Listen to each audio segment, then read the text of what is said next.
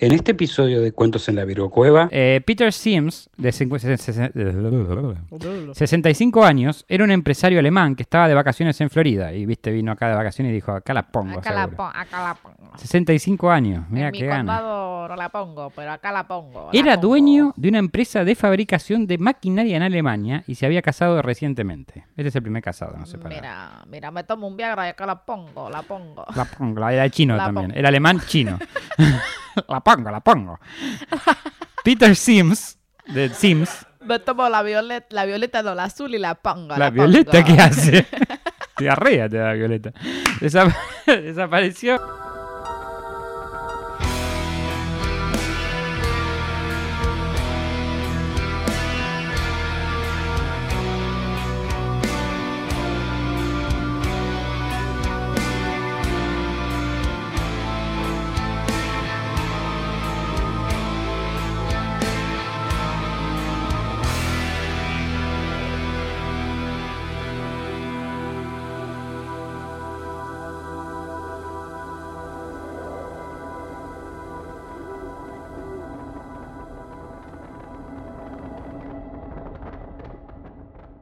Bienvenidos a Cuentos en la Virocueva, el podcast donde hablaremos de distintos acontecimientos. Entre ellos pueden ser casos paranormales, de criminología, extraterrestres y otros eventos, o todo lo que consideremos digno de ser contado en la Virocueva. Mi nombre es Cristian Frigo y como hoy siempre está conmigo la gran Mandy Potter. Hola, ¿cómo están? ¿Cómo andan? Mi nombre es Mandy Potter y estoy acá para hacer comentarios irrelevantes o ponerle humor a temas que normalmente no lo tienen. Contéstenme cómo están en sus casas. Bien, Mandy. Mal, Mandy. Del orto, Mandy. Contéstenme que a mí me hace muy feliz leer sus comentarios. Tenías eh, un par de anuncios, ¿no? Tengo anuncios primero. ¿Cómo andas? ¿Todo bien? Del orto, Mandy, acabo de Del- contestar. Bueno, bueno, bueno, bueno. Siempre del orto. bueno. Eh, ¿Cómo estoy? Eh, ¿Cómo estoy? No, de anuncios. ¿Cómo estamos? Acá estoy con Summer, para los que están viendo. Oh, hola, Summer. Que es la perrita de Chris. Em, tengo anuncios. El primero, recuerden que tenemos sponsor donde pueden dejar su colab- colaboración con eh, Cuentos en la Virgo Cueva. Así comemos arroz y le pagamos el sueldo a Mati.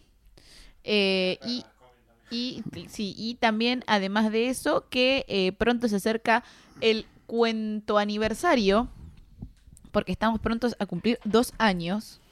Ah, dos añitos. Somos como un bebé de dos añitos. Ya, Sí. ya sabemos caminar. Eh, y queremos hacer un capítulo especial contando sus experiencias paranormales, así que si tienen experiencias o historias, eh, eh, vivencias propias, nos las pueden mandar a nuestra casilla de mail cuentos en la Virgo Cueva arroba gmail.com. Va a estar apareciendo en pantalla porque Mati es tan bueno que lo va a poner. No, bueno, esperemos que sí. Pero Mati, yo te tiré flores. Si después esto no funciona, ya no sé. Vaya a tu casa con antorchas. Sí, más o menos. No, No, los comentarios no, los vamos a perder. no. Manden mail. man- manden mail, no me quieras romper la estructura, eh, por favor, que la producción del programa la hago yo. Ah, se re enojaba. Eh, ¿Y qué- cómo andamos para hoy? eh? ¿Qué, qué hermosa historia nos trajiste. Hoy traigo la historia de Aileen Wurnos, también conocida como la Dama de la Muerte. A la mierda. Está Este- potente este capítulo. Eh, sí, sí, sí. Eh, hago un po voy a hacer criminología, que no es mi... Es verdad. Pero a veces lo hago de vez en cuando. Mirala, saliendo de su zona de de, vez en confort. cuando toca. Ay, la Como bañarse. es. Claro. En este episodio hablaremos sobre el caso de Aileen Wurnos, también conocida como la Dama de la Muerte o la asesina de la autopista. Una mujer que mató a seis... Esto fue antes de, de Becerra y su eh, fanático. Ponle el automático. Semifanático. Una mujer que mató a siete hombres en Florida en la década de 1980. Para, Quiero decir algo. ¿Viste que María Becerra eh, hizo una canción para Rápido y Furioso? ¿10? ¿Ves? Con más, con más razón. Esta, ahora ella es la asesina de la autopista, pero porque mata con sus temas. Porque mata con su triunfo. Sí. La nena de Argentina. Argentina. Este caso, este caso es interesante no solo por la naturaleza violenta de los crímenes de Burnos, sino también por la controversia de los debates en torno a la condena y la ejecución.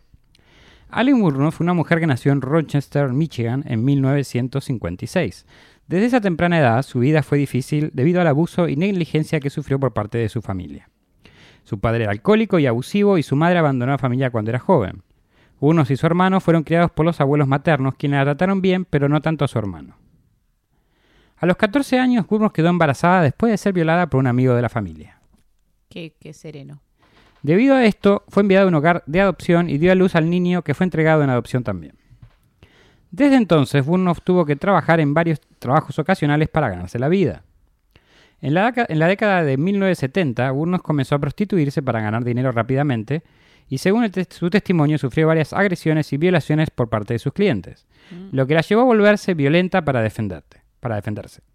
En una entrevista, Burnos dijo que no disfrutaba del trabajo, pero era la única forma en la que podía ganar dinero para sobrevivir.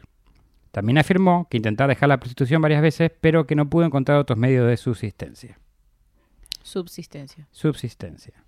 El trabajo como prostituta expuso a Burnos a peligros y violencia, lo que puede haber influido en su percepción de los hombres y pudo haber contribuido a sus, a sus crímenes posteriores.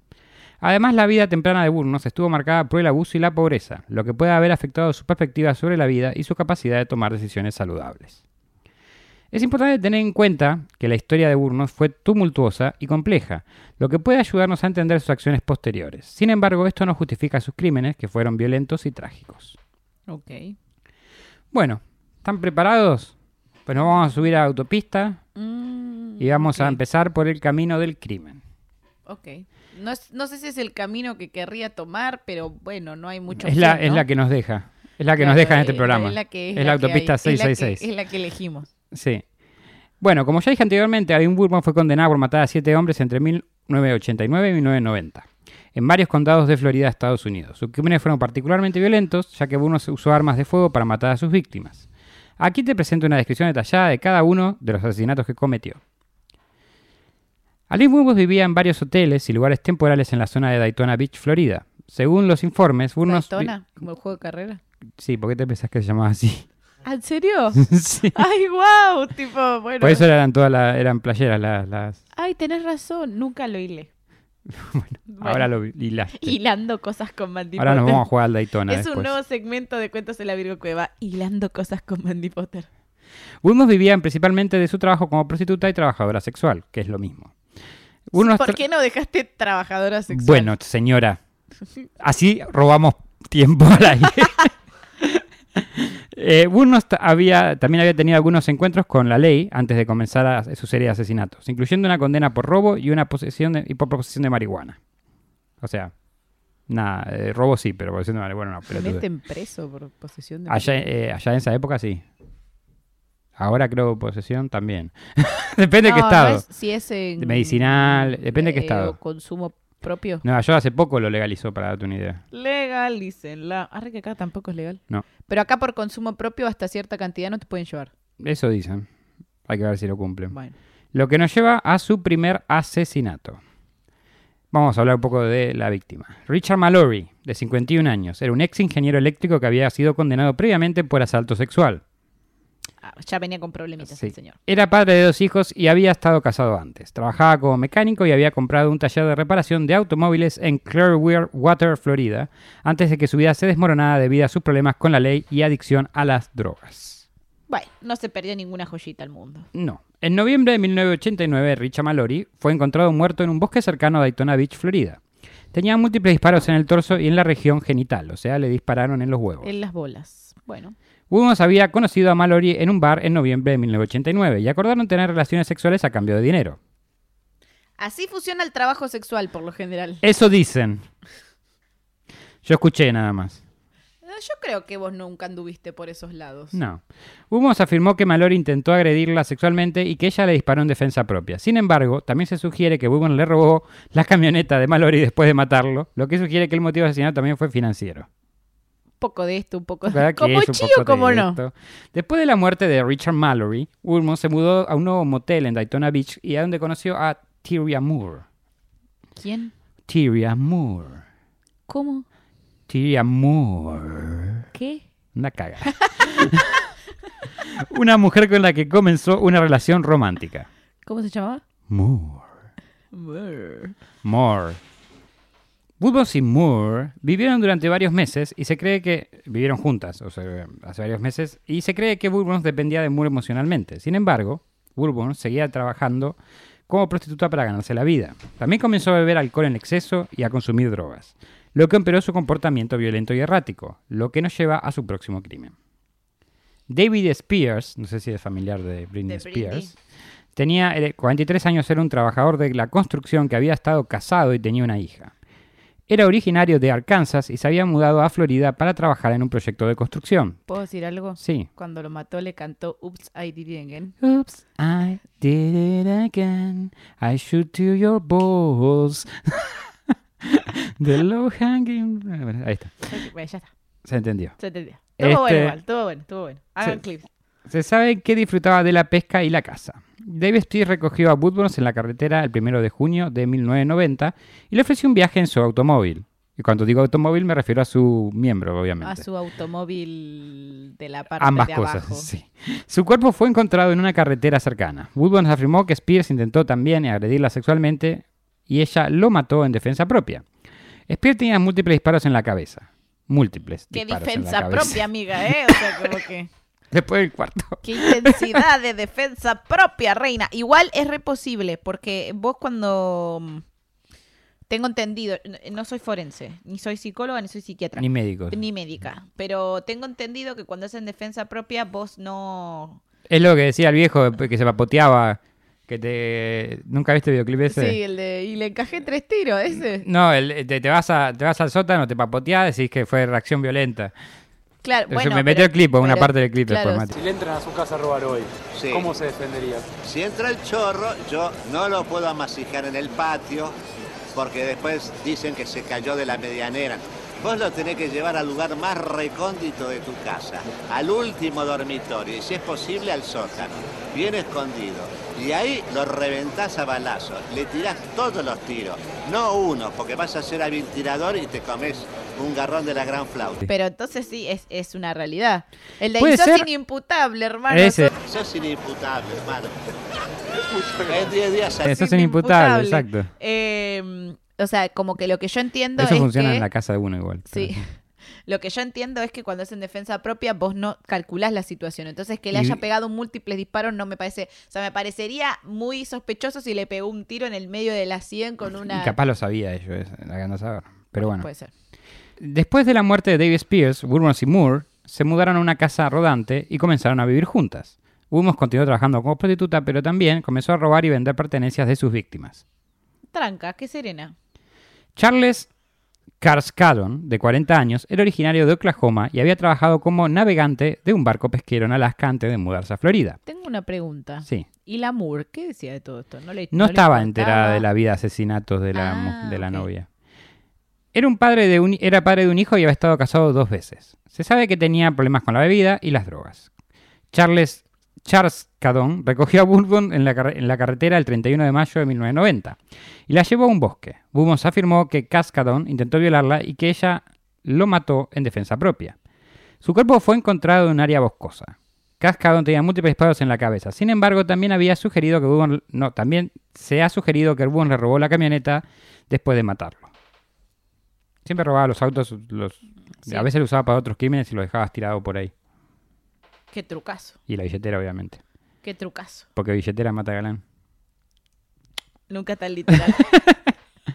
La situación entre Burroughs y Moore se volvió eh, tensa después de la muerte de Charles Cascadon. Burroughs comenzó a sospechar de que Moore estaba trabajando con la policía para atraparla. Traición. Pero eh, de- de- era de paranoica, no era real. Ah, ok. Eh, lo que lo llevó a una pelea violenta entre ellas. Ay, no, qué bajón. No quiero que se muera esa señora. Eh, no, no. Eh, Peter Sims, de cincu- se- se- se- 65 años, era un empresario alemán que estaba de vacaciones en Florida. Y viste, vino acá de vacaciones y dijo, acá la pongo. Acá la, seguro". pon- acá la pongo. 65 años, mira qué gana. no la pongo, pero acá la pongo. la Era pongo. dueño de una empresa de fabricación de maquinaria en Alemania y se había casado recientemente. Este es el primer casado, no sé para. Mira, mira, me tomo un Viagra y acá la pongo, la pongo. La pongo, era chino La también. pongo. Era alemán chino. la pongo, la pongo. Peter Sims, de Sims, Me tomo la violeta, la violeta no, la azul y la pongo. la, la violeta pongo. que hace. Diarrea te da Violeta. Desap- desapareció el 7 de julio de 1990 después de que Bourbon fue vista conduciendo su automóvil. La o sea, la pongo y me la pusieron a mí. la repusieron. Me la pusieron, ahora estoy en el cielo viendo cómo me la pongo. No. Señora. Más tarde ella confesó haber matado a Sims y haber arrojado su cuerpo en un pantano. Ah. Este es el único que no, que no apareció el cuerpo porque lo arrojó un pantano. La pongo y estoy sucio. Sí. Sims había, desapareci había ¿Le desaparecido. puesto aunque sea una última alegría el señor antes de irse? No, para mí que no, no, no. ¿Por qué, iba, por qué iba a permitir eso si ya lo sí pensaba matar, ponele? Y de gauchita, qué sé yo. No, no, no creo que No después. No, no creo, creo que sos no. gachita con alguien que vas a pegar un tiro en la cabeza, pero bueno, Y capaz que sí, yo, un petizo antes de, antes de partir. petizo. Sims había desaparecido de la ciudad de Júpiter, Florida. Sí, existe ¿Cómo? una, fila- Oh, una ciudad llamada Júpiter en Florida. Y Mira su cuerpo nunca fue encontrado. O sea, ella, ella dice que lo tiró un pantano, pero el cuerpo en sí nunca fue encontrado. ¿Qué pasa, Mati? ¿Hacen cohetes ahí? No, ahí no hacen cohetes, hacen, hacen petardos. Pero no está confirmado si ella le hizo un petardo o no. No, no, no, Porque tenemos la Si el información. hombre se murió con la pija al palo del Viagra. ¡Qué bajón! Qué bajón eso, morirse, morirse empijonado. Le voy a poner un nombre a esa situación. Muerte empijonada. Estaba re empijonado y me pegaron tres tiros en la cabeza. Se cree que Bugos vendió algunos de los efectos personales de Sims después de su muerte. Como decía con todos los Claro, anteriores. sí. Y ya le pegaba tres tiros a todo, era rutinario. Sí. Tres, tres empanadas, como tres empanadas, pero tres Claro. tiros. Tres tiros me salió este. Es como el chiste de. Hay un chiste también serio. de un meme, no sé si lo viste, que están entrevistando a un señor y dice: ¿Y qué pasó, señor? Nada, me tocan el timbre a las 2 de la mañana y me dice: ¿Tiene agua? Y ahí nomás le encajé tres tiros. No. Ponelo, Mati. Hace cuatro días vinieron a la casa a las una de la mañana a pedirme agua. Una de la mañana. Una de la mañana sí. golpearon las manos y yo atiendo por la ventana. Sí. Entonces eh, abrí la ventana, pregunté quién es. Me dice, me da agua, me dice. A la una de la mañana a buscar agua. Sí. Agarré y tiré dos tiros. Claro que tiene sentido eso. Es lo que uno hace cuando te piden agua a las 3 de la mañana. Ten cuidado, man. Aparte me El otro día estaba streameando y me dice, Chris, ¿me traes agua? Tres tiros tenía que hablar. ¿Cómo? Me vas a matar a mí, a tu primita. bueno, el señor ese me enseñó que hay que tener cuidado con la gente que pide Que agua a la pide madrugada. agua a la madrugada, pero no era la madrugada. Mm, Era medio tarde, pero bueno, no importa. Troy Burress se llamaba este. Pensé que ibas a decir Troy Bolton. No. Es el de High School Musical Troy Bolton. Dije, No, "Ah, este mierda". tiene 50 años, era originario de Michigan y ha trabajado como electricista Michigan. antes de mudarse a Florida. Michigan, Michigan, Michigan, ¿es el país de los gatos? Claro, sí, ahí viven todos gatos. Y los manejan los gatos, como Alemania cuando está gobernada por animales. no alemanes, animales. Michigan. Este, imagínate las reuniones de congreso ahí. Miau, Miau, miau. Le va mejor que a nosotros igual. Sí, sí. Todas mejores decisiones. Debe ser un gran condado. Sí. Aunque a nosotros una vez nos gobernó un gato, pero Sabemos que no hay ratas ahí. por A nosotros nos gobernó un gato un tiempo, pero no fue, no nos fue bien. No, no, pero ese no era un gato. Pero no le voy a echar la culpa. Ya creo que nadie es ingobernable. este Creo que es culpa de todos. Sí, ya, ya está. Eh, bueno, este era padre de dos hijos, pero estaba separado de su esposa. O sea que realmente este no tenía nada. No dice que tenga antecedentes de drogas, violencia o estuviera casado, nada. Quiso ir a una. Pintó, Pintó. pintó, pintó ir a Pintó, una, digo, 50 una años, estaba ahí. sexual, dijo, bueno, necesito, necesito una satisfacción. Y ¿sabe qué? Le tocó justo a la chica esta. Troy Burros recogió a Burnos en la carretera 31 de, eh, el 31 de julio de 1990. La, lle- la llevó al bo- a un bosque, porque obvio, no voy a pagártelo, el más rata. No, el más rata. Venía de Michigan. Venía de Te escapaba de los, de los gatos porque era rata. Claro, tiene sentido, tiene mucho sentido. Le dijeron, andate, miau, miau, miau, miau, rata coluda. Burmos afirmó que, de vuelta, Burres intentó violarla. Y es medio raro que intenta violarla cuando ya, ya es una trabajadora sexual y ya estás por pagar. A menos que no le quieras pagar, ¿no? Ponele. No, no, no necesariamente. Puede, puede que no, pero digo, Puede ser que, que... todos. No, que todos no. Igual, ahí voy a corregirte. Puede ser que vos como trabajadora sexual hayas ciertas eh, cosas que no quieras hacer. sí, sí, acá no explica eso. Eh, o sea, ciertas, eh, te- iba a decir técnicas, pero no cierto. Era una artista marcial de la cama ella. No, bueno, pero qué sé yo, por ahí hay trabajadoras sexuales que no hacen sexo oral o que no permiten el sexo anal y que y hay muchos hombres que porque creen que son trabajadoras sexuales pueden hacer sí. lo que eso, quieran. Eso entiendo. Pasa que no sabemos lo... y las obligan y las abusan. No, no salieron a luz violan. nunca Entonces, la- los detalles. A lo que voy es, no, de, no pensemos que porque te están por pagar por sexo, no te pueden abusar. No, Porque no, vos no, no también diga puedes eso. decir que no, por más que te paguen a ciertas cosas, y el abuso puede darse de todas maneras. O sea, voy a ese punto igual. Ahora sí, me parece ya un poco una Casualidad, excusa que siempre te quieran, o sea, no sé, es Que todos, controversial. todos tengan la misma es, que- acción. es controversial igual, obviamente, porque sí puede pasar, sí te puede pasar cuatro, cinco, diez veces, te puede pasar siempre. Igual siempre es una buena defensa para el caso de ella, que trabaja eso. O sea, ¿qué, qué otra defensa tenés? En realidad siempre es, culpable? siempre es una buena excusa para ella que era asesina serial. Sí. ¿No? O sea, en este punto. Por eso digo, en el caso de ella, ¿qué excusa más podés poner? ¿Qué otra excusa podés poner? Ninguna, le quería robar, que es peor. sí. Este, ella dice que bueno, mató de defensa propia, el, su cuerpo fue encontrado en un bosque cercano. Burres tenía múltiples disparos en el torso esta vez. Robó su, eh, robó su vehículo y lo usó para, abandon- eh, para abandonar la escena. Ok. Después viene Dick Humphrey, como Dumpty Humphrey, como el huevo ese que se Sí, cae. sí. De 56 años, era un veterano de guerra de Vietnam que había trabajado como jefe de mantenimiento de una empresa de ingeniería antes de retirarse. Y ahí le vinieron los recuerdos de Sí. Vietnam. Estaba casado. Mirá, vos vas a Vietnam, volvés vivo y te mata una prostituta. Estaba casado y tenía suerte. un hijo. No te mató, Te pasa por no infiel. te mató la guerra, pero te mató una trabajadora sexual. Eh, se llama igual, este, qué sé yo. Quizás justicia poética, por infiel, por, por, Por- por ahí está, este estaba casado. por hacer cornuda a tu esposa, qué sé yo. Sí, No le deseo la muerte a nadie igual. por pero eso. de vuelta, volvió de una guerra Sí. y murió en un bosque. Eh, fue encontrado muerto me en un área. a esta mina diciéndole, no soportaste la guerra, gato, pero me vas a soportaste la ¿no? guerra, pero no me vas a soportar a mí. Plan, plan, plan. Placa, placa, placa. En guerra todo agujero es trinchera. Fue encontrado, Sí, sabía de trinchera ese hombre. fue encontrado muerto en un área boscosa de Marion County, en Florida, el 11 de septiembre de 1990. Ok. Williams afirmó que lo mató en defensa propia, obviamente, después que intentara agredirla sexualmente. Humphrey tenía un disparo en la cabeza, uno solo. Wilmore, o ella empezó a Ya tener- está eh, afinando la puntería un poquito. o que estaba salvando plata en balas. Claro, sí, ya. Ya no le estaba alcanzando. Y como siempre, también robó su vehículo y lo utilizó después para cometer otro asesinato. O sea, que Después de cometer asesinato, perdón. Modus operandi bastante claro. Sí. Siempre hacía lo mismo. Sí, claro. Llevaba al bosque, los Y- mataba y robaba el vehículo y lo, dejaba, lo usaba Y para algo y lo dejaba para ahí. que Y sus las- pertenencias que después las vendía. Sí, eso es un modus operandi, hacer siempre lo mismo. Sí. Eh, después de la muerte de Dick Humphrey, Woodburn se mudó a una casa rodante en Os- Os- Ocala, Florida. Ya se había separado de Moore. Sí, ahí se había separado, de- ahí, se mudó porque se separó de Moore Ah. y eh, comenzó una nueva relación con una mujer llamada Marta Tavares. Sin embargo, su comportamiento violento y errático continuó. Y Tavares la denunció con la policía después de que Woodburn la atacara con una botella de cerveza. Ah, bueno. Bueno, está muy bien, señora. No se deje agredir. Y esto nos lleva a nuestra última víctima, creo que es la última, que es Walter Lleno Antonio, de 62 años. Era originario de Ohio y había trabajado como conductor de camiones antes de retirarse. No se sabe mucho más sobre la vida personal del de, del señor Walter Antonio. Eh, Wal- Walter. Walter Lleno Antonio. llamaba. Lleno. Estaba lleno Geno de Antonio. plomo. Sí, después terminó.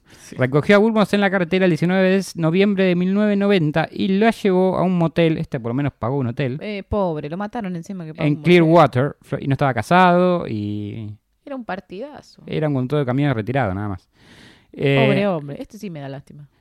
Eh, Woodburns afirmó que Antonio intentó violarla y que ella lo mató en defensa propia. Su cuerpo fue encontrado en una reserva natural, o sea que lo metió al auto, desde el hotel lo metió al auto y lo llevó a una reserva natural. Qué fuerza, hija. Antonio tenía un disparo en la espalda.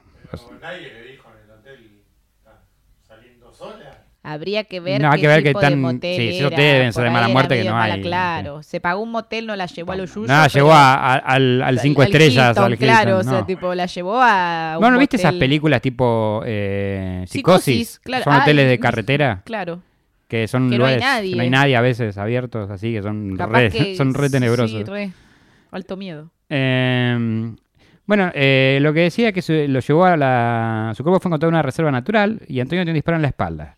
Hugo robó sus pertenencias después de su muerte, incluyendo su vehículo, que luego fue abandonado. Es importante recordar que cada una de estas víctimas tenía una familia, amigos y seres queridos que sufrieron su pérdida. La historia de, Aileen Burroughs es una trágica muestra de cómo la violencia, la pobreza y el abuso pueden afectar la vida de una persona y llevarla a cometer actos terribles. Ahora vamos como con la investigación que llevó a su arresto. Ok.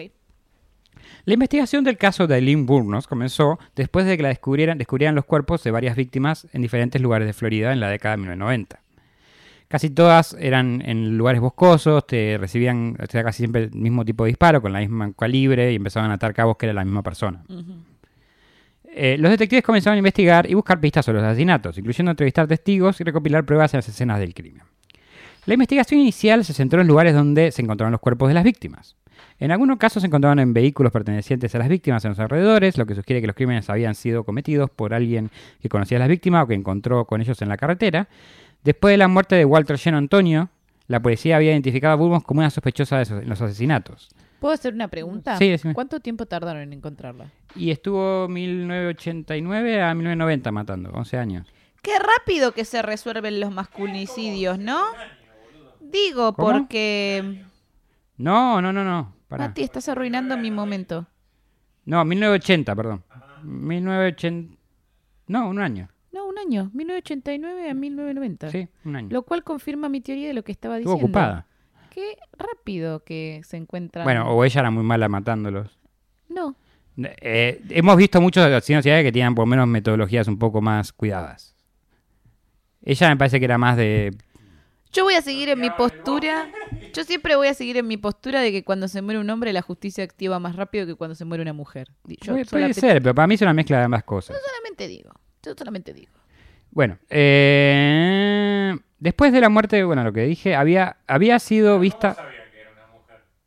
No sabían, pero no, habían muerto hombres. Mati, no es por eso. Ay, por favor. Es por- a lo que voy es, cuando se muere una mujer, la justicia no se muere tan, no se No se muere tan no se mueve tan rápido como cuando se muere un hombre, ¿entendés? Un hombre americano, blanco, No de su si nación, bueno, de Ponele. su nación, ¿entendés? O de la nación de los gatos. Ah, no, qué barbaridad. ¿Quién mató a este hombre? Pero cuando se muere una mujer, seguro una puta, seguro una perdida, bueno, ya va a aparecer, se fugó con el novio, etcétera, y así pasan años sin que algo se resuelva. Eso es todo, sigamos. Bueno, eh, Para pensarlo, yo lo dejo ahí, lo tiro. igual, Piénsenlo ustedes. igual tengo que fijarme bien porque eh, los asesinatos ocurrieron durante un año, pero no sé si es que la capturaron en un año o que tardaron un poco más. Ahora vamos a ver. Bueno, ahora vamos a ver. Este, bueno, de, había sido vista en compañía de varias de las víctimas. O sea, después de hablar con muchos testigos empezaron a atar que esta mujer había sido vista. Sí, que tampoco era una brillante asesina serial. No. Era bastante sencillo. Fue bastante sencillo traquearla hasta donde. Eh, la policía había identificado a Hugo con una sospechosa de asesinato. Había sido vista, vi- vista con varias de las víctimas y en su historial de- ya tenía un historial delictivo antes que incluía arrestos por robo, prostitución y otros delitos menores. Entonces se levantó sospechas. La policía pudo localizar y arrestar a Burnos después de que ella se involucrara en un accidente automovilístico en el que utilizó un vehículo robado que pertenecía a una de las víctimas. Esta mujer es tan brillante que me pone de rodillas. Un dato. Ella también. Bueno, eh, por rez- porque rezaba, seguramente. Claro, sí, obvio. Un dato curioso sobre la investigación que es que antes de ser capturada había intentado hacer que su novia, Marta Tavares, se hiciera pasar por ella para enviar huellas dactilares falsas a la policía. Hugo quería confundir a la policía y hacerles creer que ella había muerto para escapar de la ley. Sin embargo, este intento de engaño no tuvo éxito y la policía finalmente la capturó y la condenó por sus crímenes, sobre todo porque chocó con el auto de uno de los que mató eh, Ay, ay, ay, y no pudo como tener muchas explicaciones para La el mente maestra. Durante el interrogatorio, pero pasa que eso tiene que ver con que seguramente estaba conduciendo también ebria, por el problema de alcohol y Sí. drogas. Eh, Y aquí era un, una homicida desordenada. Era No muy tenía- desordenada, no tenía- tenía, tenía- un modus- sí, operandi, pero parece que era lo que le no funcionaba. tenía, no tenía, este, no, no, no, no era, no era la asesina no del zodíaco, claro, no, era. No, no era mm, un asesino que pensara en frío. Evidentemente, quizás, bueno, habría que ver, no encontraba necesariamente el placer en matar. No, para mí era un tema económico más que nada. Claro, viste que el asesino ordenado, el asesino que premedita, que investiga. Dahmer, no sé. eh, sí, Dahmer o lo que es, un montón que podríamos. Ted, Ted Bun- bueno, Ted Bundy todavía no lo trajimos, pero Zodíaco tampoco. eh, un montón que eh, por lo general lo que se ve es que. Asesino del zodíaco. Dios mío. ya lo vamos a hacer, pero es un caso re largo y que terminó hace poco de resolverse, me No parece. se resolvió. No, no se resolvió, no, no me acuerdo. O sea, como que hubo un update, pero todavía no sé si se Creo que se resolvió el último resolvió acertijo que no se podía todo. resolver, pero no sé si. De todas maneras, me, me siento muy decepcionada del asesino del Zodíaco y me estoy resistiendo un poco a hacer el caso. Bueno, Pues todos sabemos que lo voy a hacer yo, pero yo pensé que asesinaba y tenía que ver algo con el Zodíaco. Mm. Realmente.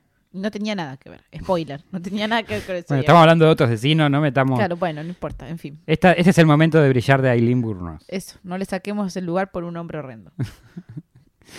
Claro, sí. La- eh, bueno, lo que decía es que... Yo no dije que ella era una mujer excepcional. No, no, tampoco.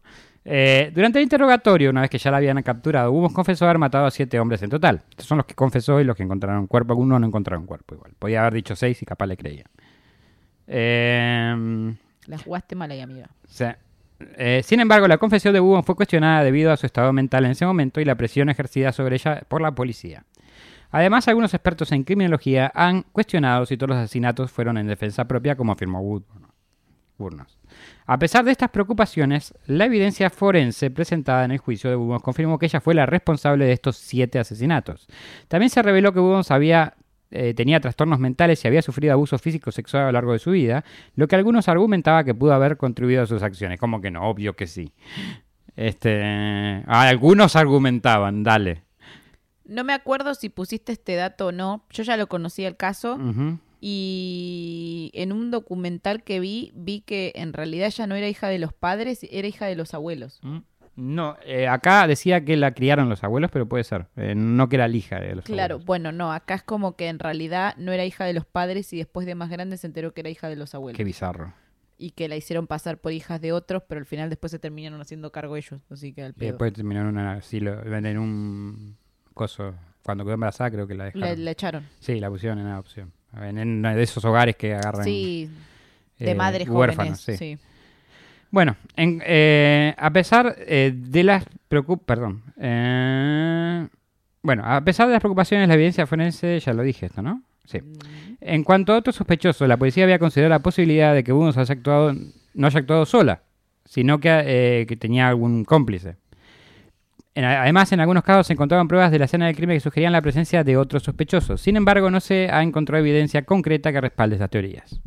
Ok. O sea, no se sabe si alguna de la novia o alguna otra trabajadora sexual la ayudó o alguna amiga, no sé, andás a ver. Pero hay como posibilidades, pero no encontraron nada. No se ve como una persona que tenga amigos. No, no tenía muchos.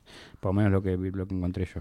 En resumen, la investigación del caso de Aileen Burron fue larga y compleja. La policía tuvo que seguir varias pistas y entrevistar numerosos testigos para identificar al capturado asesino. Aunque Hugo confesó los siete asesinatos, aún existen preocupaciones sobre la validez de su confesión y la posibilidad de que otros sospechosos hayan sido o hayan estado involucrados.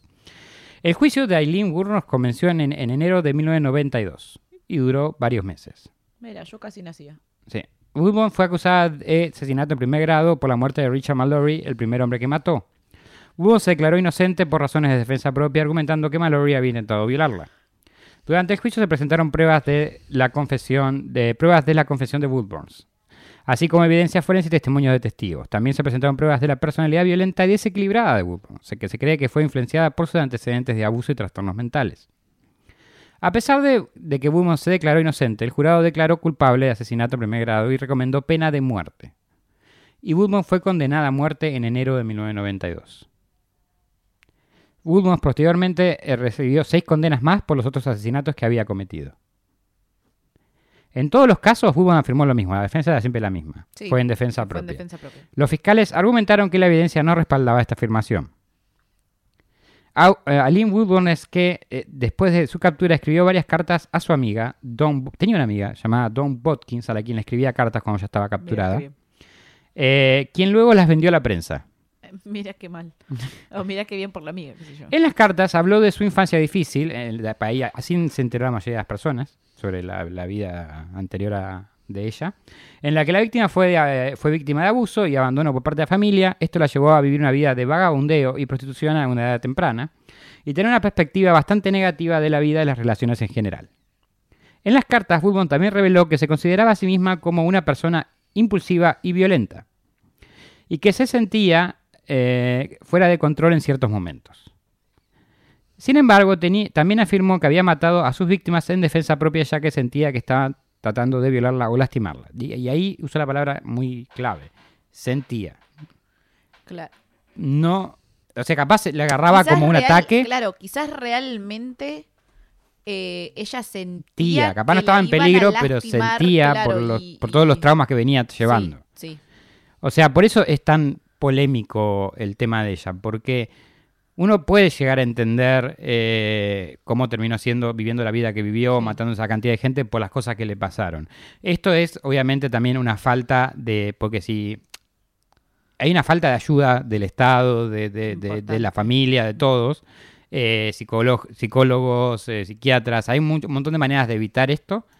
Eh, obviamente tampoco en esa época era menos común que ahora. No solamente Pero- eso, antes, anteriormente, ella ya había trabajado como trabajadora sexual y, y puede, puede ser que en muchas ocasiones Que se haya haya sido lastimada, víctima, entonces cualquier, eh, cualquier cosa claro. capaz le, le- la activaba. la- claro.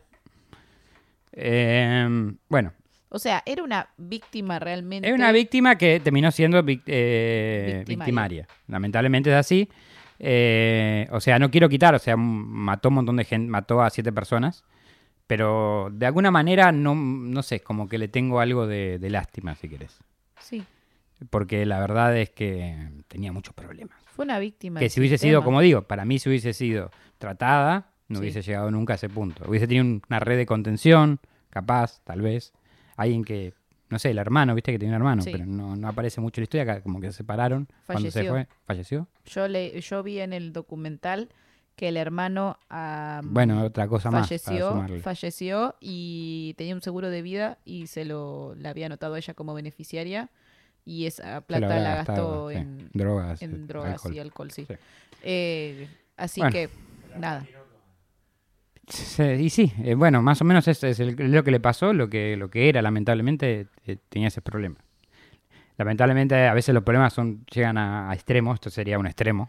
No, pero aparte de eso, con todo lo que habrá vivido, yo creo que lo que le pasó es que perdió la cabeza. Sí, sí, sí, Entonces, para mí no estaba en sus cabales. no para mí tendría que, cabales, tendría que haber sido declarada más que en defensa propia, declarada como Insana. insana y capaz de ir a, a un psiquiátrico o a algún lado de Sí. rehabilitación. Sí, Pero bueno, yo no soy abogado, no somos abogados, no. así que... Ni psiquiatras. Ni psiquiatras tampoco. Es lo que pensamos por la información que tenemos. Sí. Además, eh, Woodmont también habló en estas cartas sobre el amor de- eh, por su novia eh, Tyria Moore, la, la primera. ¿Cómo? A quien se... eh, Moore. Es que me gusta cómo suena. Tyria Moore. ACRM Claro. hacemos. A quien se refería como su esposa. Afirmó que Tyria era la única persona con la que, la que había amado y la había apoyado incondicionalmente a lo largo de la vida. Ay, qué tierno. A medida que se acercaba la fecha de ejecución, porque acordaste fue, fue Condenada condenada, a muerte. Me parece un montón, pero en el estado de California creo que era, era legal, porque si no, no Sí. hubiese pasado. eh, Woodmont se convirtió en un personaje famoso de todo el mundo. Algunos defensores de los derechos humanos y los derechos de las mujeres argumentaron que ella había sido víctima de abuso y que la pena de muerte era demasiado severa para su caso, lo cual creo que estoy de acuerdo. Estoy de acuerdo. Este, creo que hay muchos acciones ideales que no recibieron eh, pena de muerte. No. Eh, no sé si es porque en el Estado no había o por, o por otros motivos. Eh, bueno, por ejemplo, no sé, si vamos a Argentina, eh, el ángel negro, Sí. eh, acá no existe la pena de muerte, obviamente. No. Pero bueno, puede que salga en libertad, habíamos dicho. Sí, puede que sea con libertad. Todavía no, no hay datos. Mató más gente, Pero creo. aparentemente. Yo tengo mi teoría de por qué la condenaron a muerte. Si me conocen un poco, me prestan atención, ya saben por qué. No voy a decir nada. Suponemos que sí. Sin embargo, en octubre de 2002, Woodburn fue ejecutada. O sea, esto fue... Imagínate, te hacen el juicio en... mi- Era en... nove- 92. Sí. Y la 10 ejecutaron en, en el 2002. O sea, 10 años sabiendo que te vas a morir en 10 años, básicamente. 10 años pensando todos los días que pronto te va a llegar la noticia del día de tu Sí, ejecución. en parte no, sí. Fue ejecutada por inyección letal en Florida. Su ejecución fue polémica, ya que algunos afirmaban que Hugo no estaba en su sano juicio en el momento de su ejecución. ¿Quién va a estar en antes, juicio en ese momento? No sé. Nunca. En resumen, el juicio de la condena de Aline Woodburn fue un caso polémico y muy publicitado. Woodburn fue condenada a muerte por siete asesinatos en total y su ejecución en 2002 trajo la atención de todo el mundo. A pesar de que algunos argumentan que ella era una víctima de abuso, la evidencia presentada en el juicio sugiere que ella fue responsable de estos crímenes y que la pena de muerte fue una consecuencia justa y adecuada a sus acciones. Esto es lo que dicen algunos, otros dicen que no, como, están los dos lados como siempre los dos lados de la moneda. Este caso es un recordatorio de la importancia de abordar el abuso y la violencia en nuestra sociedad y proporcionar apoyos que han sufrido a, a ellos que han sufrido experiencias traumáticas. También pone en relieve la complejidad de la psicología humana y cómo los antecedentes y experiencias de la vida pueden influir en el comportamiento de una persona. Hay una entrevista que yo vi hace un montón de tiempo que me la pasó mi amiga Joy, que sé que nos escucha, así que saludos a Joy. Saludos. Que hay que invitarla a que venga a, a- a cuentos.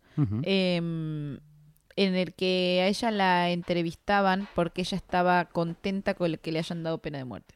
¿Estaba contenta? Estaba contenta con que le hayan dado pena de muerte. Bueno, es que no estaba disfrutando la vida. No, no estaba disfrutando la vida. La- eh, creo que es corta. Estaba sobreviviendo. La- quizás la podríamos poner al final del capítulo. Bueno, Está en un montón de lugares subtitulada y... Si la encontrás, ponela al final y del creo capítulo. que es corta. Eh, y si no, la busco y te la paso. Pero, pero ella estaba como muy consciente y muy... eh, como que... Es más, creo que estaba hasta contenta de estar en la cárcel. Porque no tenía que... Tenía un lugar de pertenencia, Claro, capaz. tenía un lugar de pertenencia finalmente. y además de eso no tenía que hacer ningún esfuerzo para vivir porque Ni sex- alimentaban no y tenía techo, sexual, claro. ni O sea, se sentía cómoda en la cárcel. Más segura que en la calle. Sí, porque pero aparte de eso, o sea, no tenía que no tenía que sobrevivir por Era lo sí que hubiese misma. querido recibir en su casa, capaz. Sí, re, re, re en esa.